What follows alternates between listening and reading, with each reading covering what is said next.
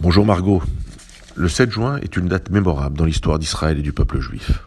Il y a 54 ans, le 7 juin 1967, alors qu'Israël se bat sur trois fronts depuis le 5, les parachutistes israéliens entrent dans Jérusalem et reprennent possession du Kotel.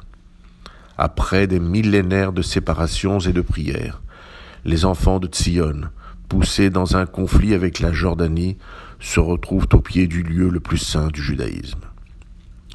Après avoir bataillé dans les rues sinueuses de la vieille ville de Jérusalem, les troupes du général Uzi Tarkis offrent au peuple juif le plus beau des cadeaux.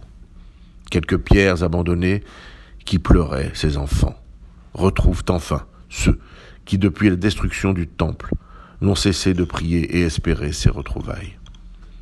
Personne ne peut oublier les paroles et la voix vibrante du général Motagour qui annonce Har Abayt Bayadenu, le mont du temple est entre nos mains. Religieux ou pas, tous ont ressorti l'importance du message et de l'instant.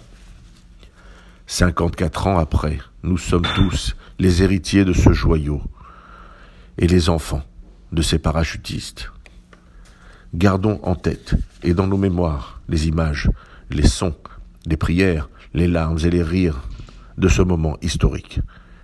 Jérusalem, la ville trois fois sainte, n'a repris tout son sens et sa valeur que depuis ce 7 juin 67, en redevenant non seulement la capitale réunifiée d'Israël, mais ce lieu saint ouvert à tous.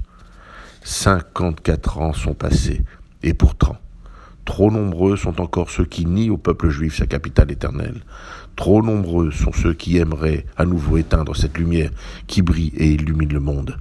54 ans après le 7 juin 67, la bataille de Jérusalem n'est pas encore terminée.